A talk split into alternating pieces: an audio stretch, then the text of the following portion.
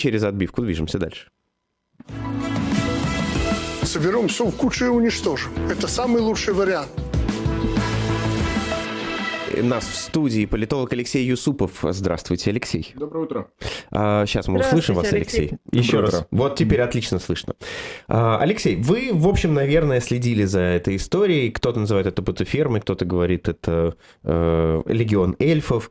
А, я хочу вас спросить, как политолога все-таки западного, который, э, который занимается Россией, Центральной Азией, э, э, Германией, но все-таки западного.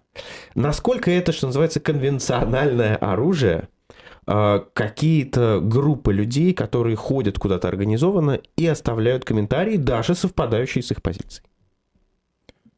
Это симптом милитаризации все больших сфер жизни, которые раньше не были пространством ведения внешнеполитических конфликтов. Ну, в данном случае он не внешнеполитический, хотя, в общем и целом, он все равно часть противостояния между путинской Россией и Западом. Я не знаю, насколько это прозвучало, но эта вся история создалась и впервые забрендировалась как АФЖ в Литве э, после 2014 года, когда действительно активисты, насколько я понимаю, маленькой страны, увидев, что произошло в Крыму э, и на востоке Украины, посчитали, что российская гибридная пропаганда, в том числе на русском языке, в их странах является угрозой для безопасности Литвы, Латвии и других стран. И с тех пор прошло довольно много времени, и стало понятно, что это, да, это гибридное ведение войны. Причем здесь есть несколько элементов, которые делают эту тему очень сложной. Ну, вы с журналистской точки зрения нее посмотрели, с политологической точки зрения всегда остается вопрос, каковы цели. Э, одно дело какие-то факты, ну, скажем, контрпропагандистским методом называть, э, возвращать их в общественное пространство, что делать. Другое дело – это массированно и координированно влиять на дискурс. Неважно, с какими целями. Цели могут быть самые благородные. Средства здесь становятся абсолютно симметричными. Я уж не буду там вдаваться в эту российскую толкинистскую риторику, почему там одни тролли, другие эльфы, одни беленькие, другие темненькие. В смысле э, средств в итоге, в финале, мы видим достаточную симметрию. То есть координированные компании людей, которые организованы, возможно, финансированы, имеют какую-то общую цель, влияние на общественный дискурс. И здесь то, что они говорят правду на индивидуальном уровне, это не принципиально. Принципиально тот факт, что человек, которому говорят эту правду, не понимает, что за этим стоит целый аппарат, целая система, у которой есть политическая цель. Правда, это же не то, что тоже сказали в разговоре. Правда, это информ... мета-информация о том, откуда эта информация пришла. И в, в немецких и в европейских правительствах есть э, команды специалистов, которые очень долго обсуждают, ну, обсуждали, обсуждают эту тему. А является ли это легитимным инструментом? Насколько европейскому государству нормально начать вкладывать деньги в размывание правды как культурного института? Потому что это же, по сути, происходит. По сути, происходит запыление, замывание общественного пространства, потому что ответом на такую гибридную дезинформацию становится, может быть, она с нашей точки зрения кажется правдивой, но тоже гибридная дезинформационная или информационная кампания. Ну вот, поэтому я бы сказал, такие частные акторы, как Free Russia Foundation и другие, которые этим занимаются, у них хорошие аргументы, но они именно частные. Для государства это очень тяжело, потому что европейские государства все-таки воспринимают себя как институты, которые не полностью попрощались с концепцией правды. Насколько, э, на ваш взгляд, все-таки европейские государства играют подобные игры? Потому что, э, хорошо, мы говорим про Германию, э, как бы я понимаю, да, но вы сами упомянули сначала Литву. Насколько это поддерживается или не поддерживается государствами, хотя бы вот в странах Балтии? Я ничего не знаю предметно про это. Я знаю, что у этих эльфийских бригад, как бы их называть, у них есть концепция эльфы в костюмах.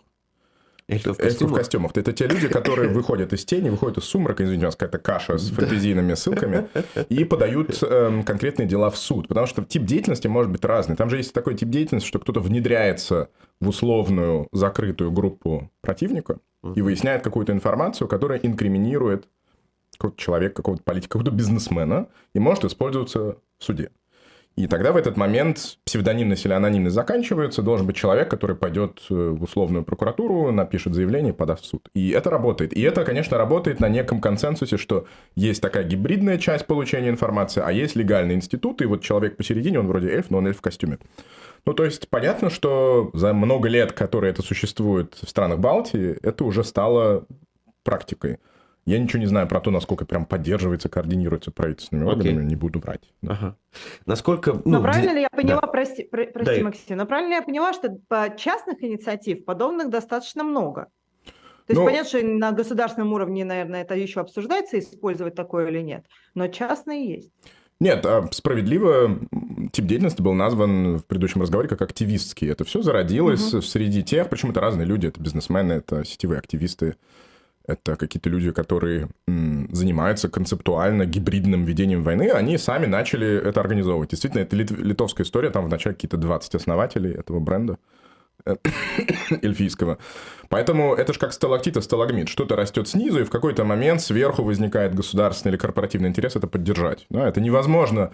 Это не наймиты, которых оплатили всех, и они с самого начала прям выполняют любой ага. заказ. Это люди, у которых есть внутренняя настоящая мотивация. Это ага. нужно для того, чтобы это было работающей системой. Невозможно репродуцировать это как полностью оплаченную операцию. То есть это можно сделать. Такие же коммерческие сервисы существуют как раз-таки давно, но это в основном либо про вирусно-сетевой маркетинг, либо про черные компании в предвыборных каких-то там гонках ничего нового не придумано. Но милитаризация в геополитическом контексте, в этом, конечно, есть некоторая новизна. Да.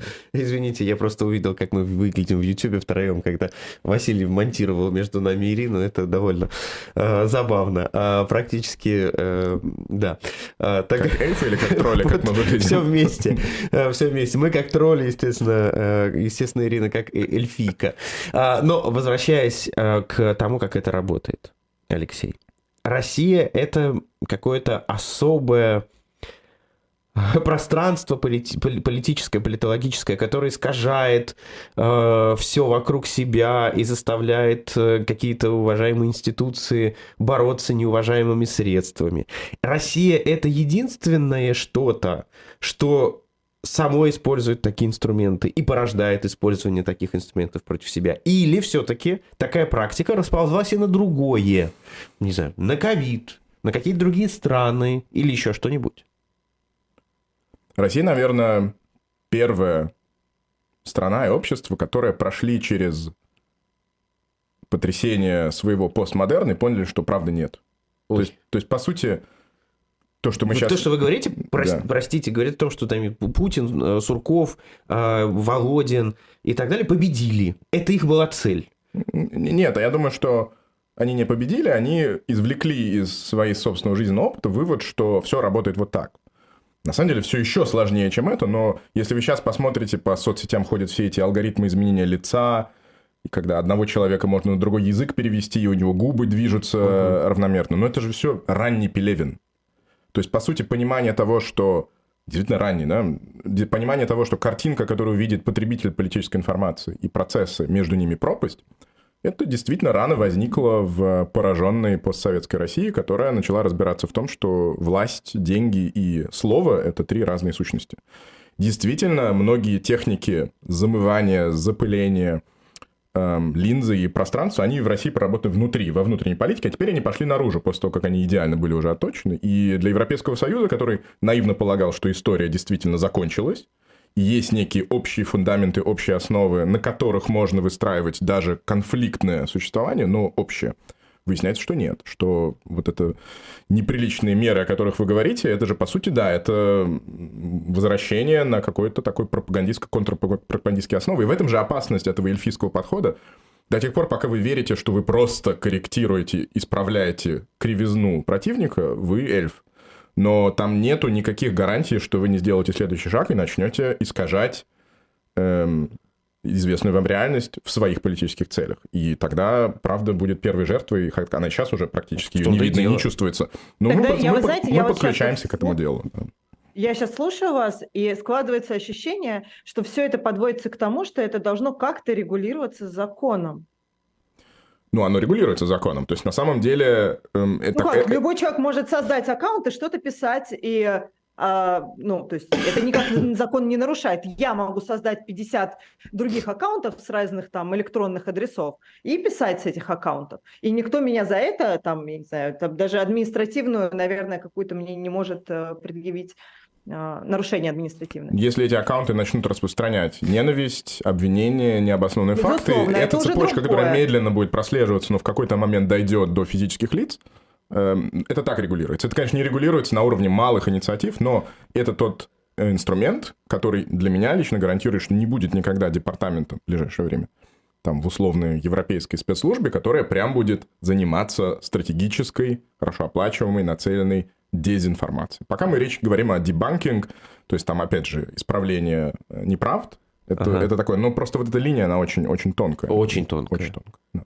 И ага. это, конечно же, вы задали журналистский вопрос Егору, он справедлив с точки зрения журналистики, которая основывается на независимой этике своих отношений с правдой, это, на эту поляну приходят гигантские финансовые государственно подкрепленные игроки, у которых совершенно инструментальное отношение к ней. Поэтому мне тоже не по себе. Не говоря уже о том, что это все мелочи, потому что уже через пару лет не нужны будут все эти люди, вы просто запускаете ваш чат GPT, даете ему указания, с какой политической позиции, с какими биографическими данными должен генерировать тексты, вам не нужны эти активисты. Я Уже сама дочь офицера. Скажите, я здесь сижу, или это искусственный интеллект сидит? Не, ну, насчет этого я не уверен, хотя бы на экране, да. Но действительно, поговорите, пригласите кого-нибудь уже сейчас там, какие-то страшные 30-40% всех e-mail, которые рассылаются в мире, написаны не людьми, а искусственным интеллектом. Поэтому это такая временная фаза. Я думаю, что это не станет инструментом, который приведет нас к какому-то победному концу в этом геополитическом конфликте. Очень, очень страшная тема, откровенно говоря. Вы Может меня быть... всегда зовете на страшные темы. А мы, Давайте мы, вы... а мы почему да. этого так боимся? Получается, мы не специально, Алексей. Почему мы этого боимся, Алексей? Почему вы этого Почему боитесь? мы этого боимся? Ну, потому что это совсем другой мир. Потому что это тот шаг. В лучшем случае это шаг назад после двух шагов вперед, которые мы в нашей с вами жизни немножко застали. А в худшем случае оказывается, что мы были прекраснодушным тупиковым э, путем, и сейчас происходит кое-что другое. Ну, в общем, в целом, вот этот разговор, можно ли отвечать на, э, на контрпропаганду на пропаганду, контрпропаганду, он, им очень много людей занимается, и он правильный, и он важный, и действительно есть проблемы с европейской но, но это еще вопрос, или это, Нет, уже, это вопрос. или это мы еще, как говорится, задаемся, цепляясь, э, а на самом деле это уже не вопрос? Нет, это вопрос, потому что ну, европейским структурам понятно, что они играют с огнем по отношению к своим... Понимаете, это же эм, это же как и, как и насилие, контрпропаганда — это такая сущность, которую нельзя ограничить одним квадратиком и сказать, смотрите, вот тут нам позволено играть не по правилам, а в остальном мы не хотим. Мы не хотим, чтобы в наших выборах начали пользоваться такими механикой, такой методологией. Мы не хотим, чтобы наши корпорации начали топить друг друга в борьбе за рынок э, машинизированную лж, лж, лжами или какими-то там купленными людьми. Это все было. А разве, простите, сейчас это не происходит? Ну, не на том уровне, который является системно опасным. Все-таки... Мне кажется, что крупные западные компании подобные инструменты используют вообще давно. Ну, одно дело, когда у вас там боты на Амазоне пишут, какой замечательный рукомойник вы купили, ну, а другое да. дело, когда речь идет о том, э, кто кого убил, кто что украл, кто кому соврал и при этом является избранным политиком. Это коррозия другого уровня. Поэтому, ну, она, да, и она расползается, и, возможно, вы правы в том, что она началась скорее там и скорее задолго, и чем больше экономически менеджеровского Мне кажется, подхода. компания Обамы, извините меня, отчасти строилась да. на подобном. Э, да, но американская политика во многом это продолжение коммерческого подхода. И вы же слышали аргументы, что вот у Егора со СМИ непонятно, читает их или нет. А с этим да. у нас есть метрика. Да. Метрика – это очень угу. неолиберальный экономический подход, доказать, что деньги окупились. И в американской политической культуре, в американской политической культуре давно уже эм, любой политтехнолог обязан обязан доказывать успешность своих подходов математикой.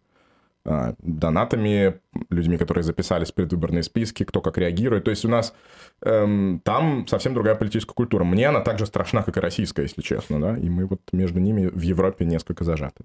Но я оптимист. Мне кажется, что на европейском уровне приняты уникальные законы, типа Digital Services Act. Европейский Союз — это такой большой рынок, что пока у него есть возможность навязывать цифровым гигантам свои правила игры.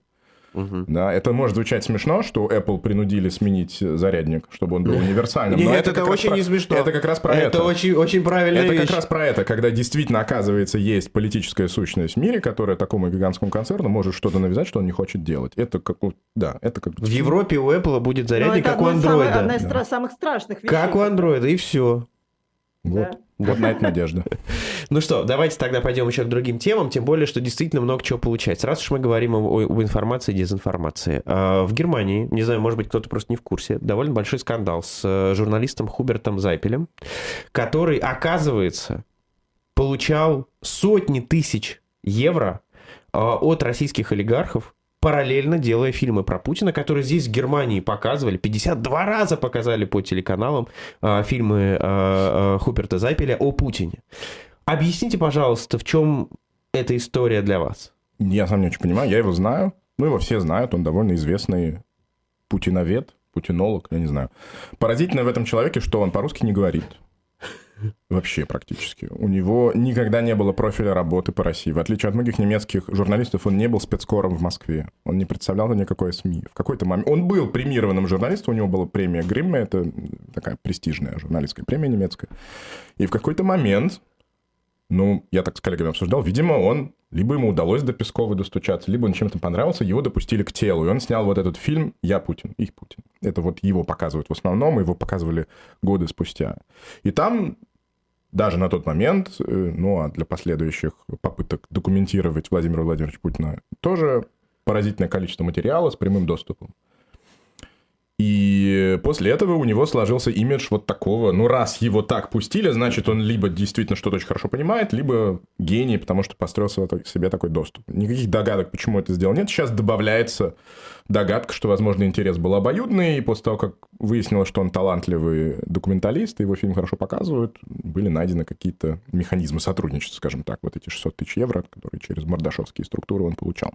Что выяснилось из-за расследовательской работы с эм, документами с Кипра. Да? То есть это на самом деле на данный момент в первую очередь история об уходе от налогов. Ничего криминального, в смысле криминального кодекса, пока в ней нет. Ах ты! Ну, как бы, ну, получил деньги. Ну, многие люди получают деньги. Там, Герхард Шредер получил 2 миллиона от немецкого предпринимателя Карсона Маршмайера, который с ним друг юношества, за его мемуары.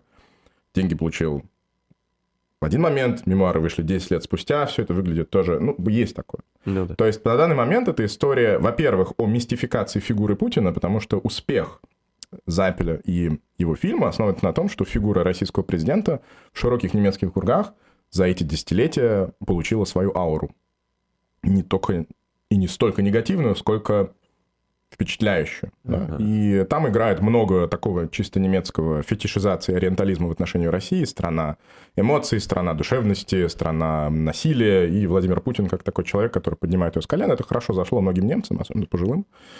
Ну вот, и теперь в текущей скандальной ситуации ставится, конечно, вопрос, насколько таким образом оказывается влияние на немецкий э, дискурс, на немецкое общественное пространство, потому что Хуберт Зайпель перенял некоторую аргументацию кремлевскую, которая никак не стыкуется с экспертной и серьезной фактологией. То есть он перенял полностью рассказ о том, что России НАТО действительно угрожает, и Россия только защищается. А, он перенял там дискурс о, об Одессе, да, о доме, эм, о погибших там в этом пожаре.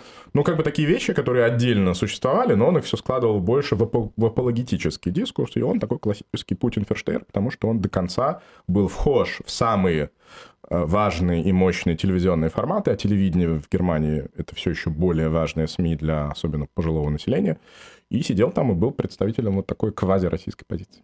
А вот все-таки интересно, вы говорите, это пока ничего не доказано, как говорится, никто не говорит, что его подкупили. Ну, в смысле, а подкупили за что? Ему дали деньги да. за то, что он снял... Это как бы нормальная транзакция с точки зрения права. Да, но при это этом... обычный бизнес. Но при да. этом его спрашивали, э, платят ли ему э, путинские а, структуры, он врал, да. и он врал, да. что не платят. Он, Нет, точнее, он, не, он только... не врал, он отшучивался, говорит, да, конечно, 2 миллиона евро каждый месяц, что-то такое. Да-да, он, он смешно пошутил, в 2014 году был этот твит, он сейчас всплыл, э, да-да, Путин меня купил, вот он только перевел мне 2 миллиона на швейцарский банк. Это, как да. говорится, didn't age well, да? Э, ну, это тоже максимум неэтично, некорректно, некрасиво. Возможно, это ложь, но скандал здесь скорее культурно-этический, а не криминальный. Ага. Ну, вы упомянули как раз о том, что премии получал э, Хуберт Зайпель, и э, надо сказать, что вчера появилась новость о премии тоже. А, как я, я не знаток немецких премий, но говорят, одна из самых э, престижных, главных, э, старейших немецких премий вручена Алексею Навальному. Точнее, его жене, потому что сам Алексей Навальный присутствовать не мог. Расскажите, пожалуйста, что это такое, что это за премия? Ну, это действительно одна из трех главных эм, телевизионно-киношных премий. Это такой немножко для меня тоже чужой гламурный мир. Но это как вот есть премия Бамби, и фигура там в виде Бамби. Есть премия «Золотая камера», есть премия немецкий телевизионный, э, телевизионный приз Deutsche Fernsehpreis. И они все три принадлежат, по сути, разным медийно-аристократическим структурам. То есть э, это премия Бамби, это Бурда, э, «Золотая камера» — это, по-моему, Фрида Шпрингер — а Фензе Прайс — это фон Хольцбринг. И вот эти три гигантские семьи, Бурда, Шпрингер и фон Хольцбринг, это три такие аристократа, мега-магната медийные, которым принадлежат большая часть частных СМИ в Германии. И у них действительно десятилетиями существуют такие призы, и они не столько не столько цеховые, хотя там общая часть, большая часть премии уходит э, актерам, режиссерам, профессиональным людям, но у них там есть еще и спорт, и культура, и политика, и у них вот есть категория храбрости. Я так понимаю, что Навальному вручили в категории храбрость. А, ну, не знаю, что еще про это сказать. Я бы не придавал этому какого-то особого внимания. Это скорее такой внутримедийный, внутригламурная история. Но это показывает, что в этих кругах и фигура Навального, и, конечно же, кино, про которое о нем было снято, и вообще вся история о сопротивлении э, путинскому режиму на, на предмете конкретного человека, она известна, за ней следят, и она вызывает э, внимание и восхищение в чем-то. Я хочу сказать тебе, Ирина, и всем нашим зрителям, что нам очень повезло, что мы говорим на русском языке. Потому что Алексей взял мораторий э, на комментирование темы Палестины. И так я не взял мораторий, мне дали мораторий. Дали мораторий. Но на русском... Черт, а я хотел... Но на русском языке он может это делать. Поэтому, а, Ирина, задавай вот вопрос. А я, вы знаете, хотела вас, Алексей, просто примитивно спросить. Уходит повестка? Все тоже? А, ближневосточная, палестинская. Я давайте да. два слова про мораторий скажу, так драматически прозвучало. Действительно, поскольку я работаю, мне платит зарплату официальная политическая структура, у нас по этому конфликту высказывается мой коллега из Палестины, мой коллега из Израиля и наш пресс, наша пресс-служба. Просто потому, что риск сделать неосторожные, непродуманные политические глупые заявления довольно высок, а мы не хотим рисковать в первую очередь нашими сотрудниками и людьми, а они у нас есть и в Израиле, и в Палестине, даже в Газе.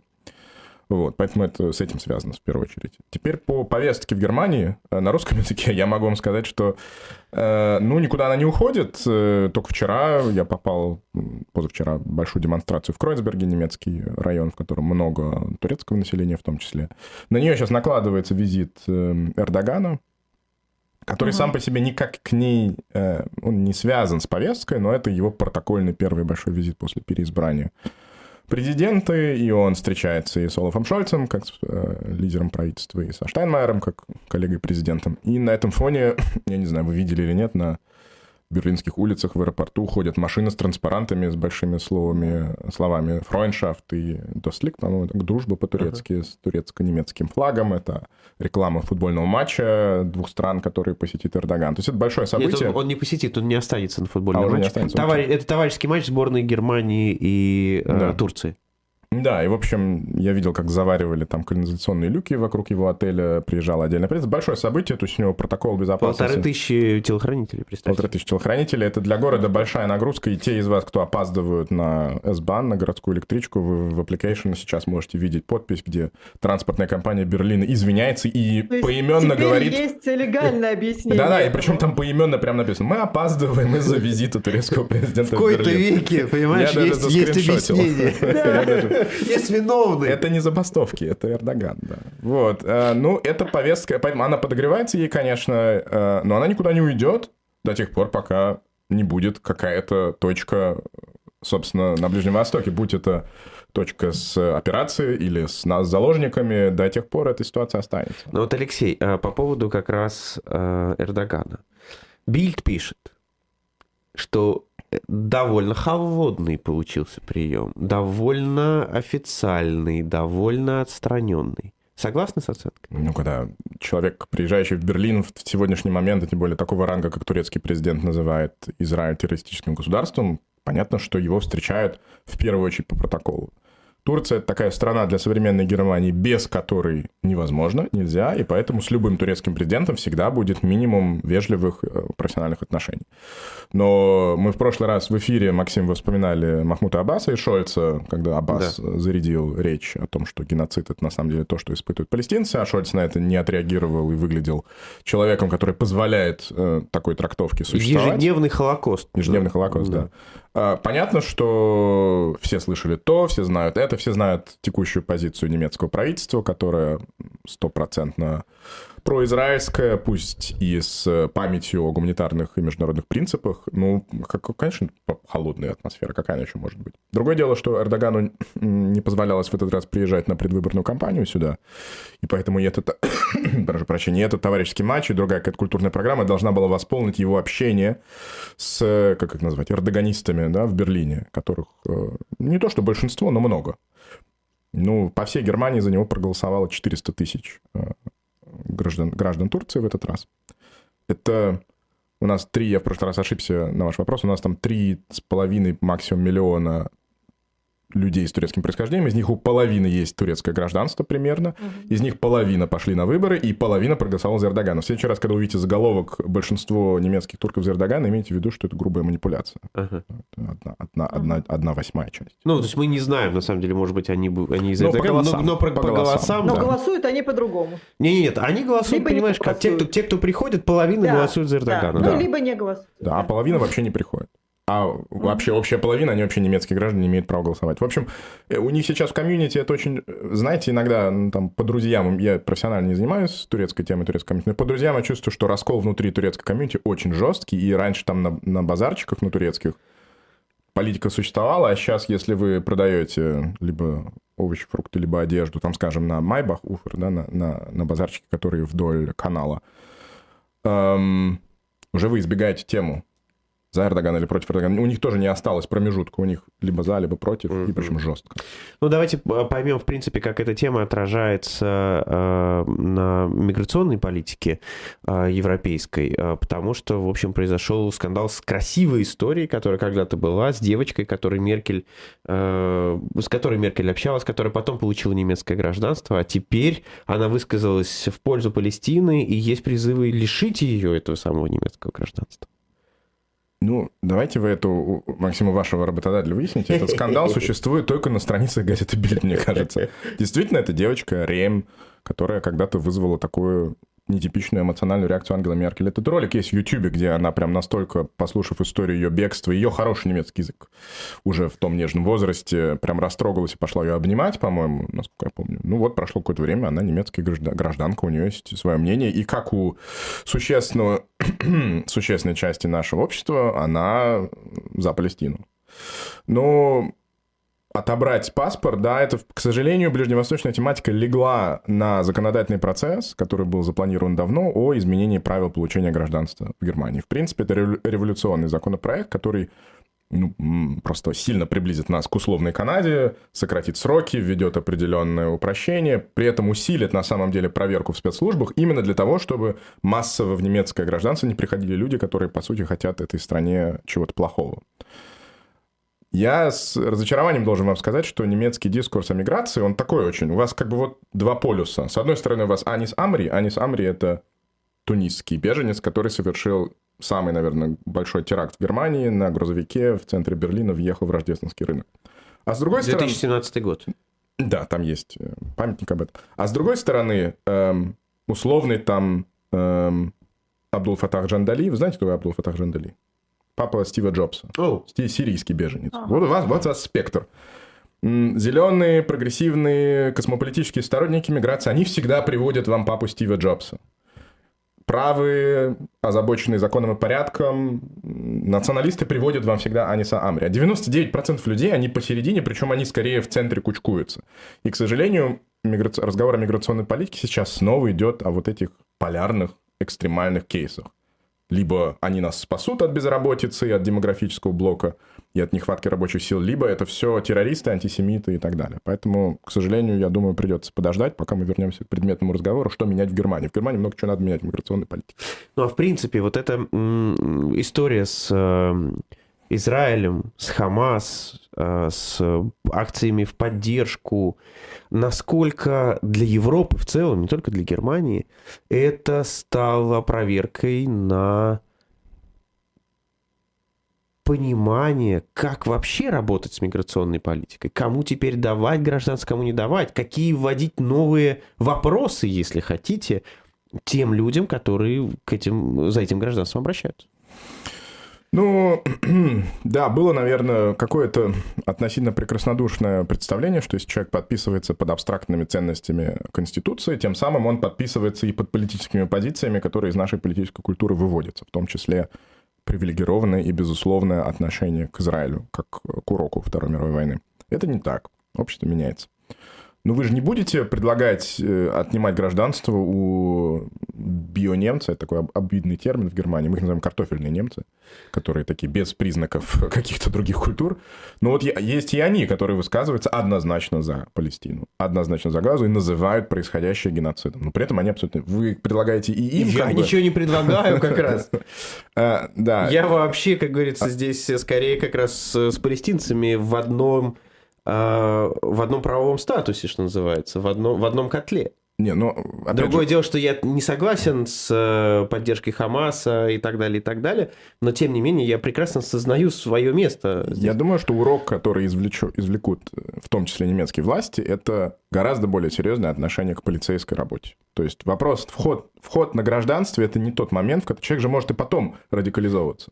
Вы хотите, то есть невозможно же, что повторять каждые три года, или как права дать до, первого, до первой аварии выдаются права, до первого антисемитского высказывается гражданство, это девальвация всей идеи принадлежности, и м, побочным эффектом будет отчуждение такого большого количества вот этих обычных людей посередине между полюсами, что это прямой непосредственный вред э, самому обществу и самой системе. Поэтому, на самом деле, надо гораздо более серьезно относиться к полицейской работе. Мы видим, в Гамбурге произошли ну, наконец-то, беспрецедентный обыск и арест документов в исламском центре в Гамбурге. Это, по сути, прямой филиал иранского режима, который поддерживает Хизбаллу, который организует деньги, который собирает. Они там существуют с 50-х годов.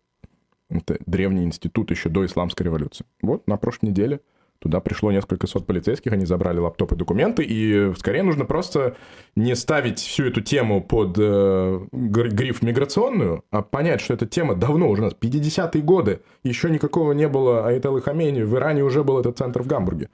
Это не миграционная тема, это тема поли... решения политических конфликтов, которые затрагивают наши устои. Да, к ней надо серьезно относиться. Но ведь есть еще один аспект. Не только вот такое правовое гражданство давать, гражданство не давать, а в том числе и политический, политологический, если хотите. Надо ли запрещать лозунги типа от моря до, до, до реки, да, от реки до моря? Или не надо? Вот вы сторонник какой мысли? Я считаю, что они запрещаются сейчас. Это можно делать, но логика их запрета не, не цензурная, а полицейская, опять же. Они запрещаются, потому что считается, что это призыв к насилию в непосредственном контексте конкретной демонстрации. Призыв к насилию – это преступление. И эм, можно, конечно, говорить, ну, очень тонкая черта, как разделять лозунг как призывы к насилию, но, опять же, это все меняется, символы меняются. Вот вы смотрите, я такого количества арафаток на, на, на митингах не видел много лет. Вот не помню. И это становится новым символом, за которым скрывается какой-то определенный месседж позиция. То есть он возродился. Ну вот, какое-то время, пока он будет рассматриваться ненасильственным, пока он не означает, что раз я надел рафатку, я готов идти рисовать звезды Давида и э, драться и убивать, э, ну, пусть он будет, это нормально. А лозунг от э, реки до моря, он насильственный, потому что он на флаге, вы видели флаг этой освободительной организации Палестины, там он прям математически нарисован, там река, море, и там стрелочка на нем. Это у них такая эмблема. Вот он, он закодирован в графический имидж. Он призывает к уничтожению государства Израиль. Призыв к насилию недопустим. Э, если я правильно помню, то суд отменил решение о запрете, сказав, что... Ну, это локальная история. Да, Где-то, да, да, то да, есть да. это как бы, опять же, это все нет государственной политики по этому вопросу. Есть конкретный инициатор э, политической манифестации, который приходит и говорит, я хочу вот это. Его, ему дают каталог вопросов, он заполняет. В том числе он, полиция проверит, кто-то придет, какие организации эм, мобилизуют, и есть ли шанс того, что будут вот такие вот какие-то вещи. Точно так же запрещались э, флаги ЛНР, ДНР и там э, другие, другая символика на 9 мая в Берлине, да. О, на 9 мая прошлого года запрещались еще и российские, и украинские А украинские потом запрет отменили. То есть, опять же, зап... поли... полиция хотела бы запретить все. В их, в их работу входит, а давайте вы не придете на митинг. Это идеальная ситуация для полиции. Вот, когда появляется политический конфликт, он может быть турецко-курдским, он может быть Фалунгон против Китая, он может быть Палестина-Газу, может быть Россия-Украина. Полиция хочет исключить вот этот потенциал для того, чтобы насилие пришло на улицы Европы максимально. И не получается, потому что люди обращаются в суды, и суд говорит, а что это такое? Это свобода слова и свобода выражения. Поэтому это нормально. Как всегда, в одно, и то же, в одно и то же время яркий, блистательный и такой взвешенный Алексей Юсупов в нашем эфире. Спасибо большое, дорогой Алексей, Спасибо. а, что и по нашей родной э, повестке, и по немецкой, европейской повестке ты так э, подробно и терпеливо нам объясняешь э, процессы, несмотря на наши глупые вопросы. Или наоборот, смотря на наши глупые вопросы, так подробно и взвешенно объясняешь. Мы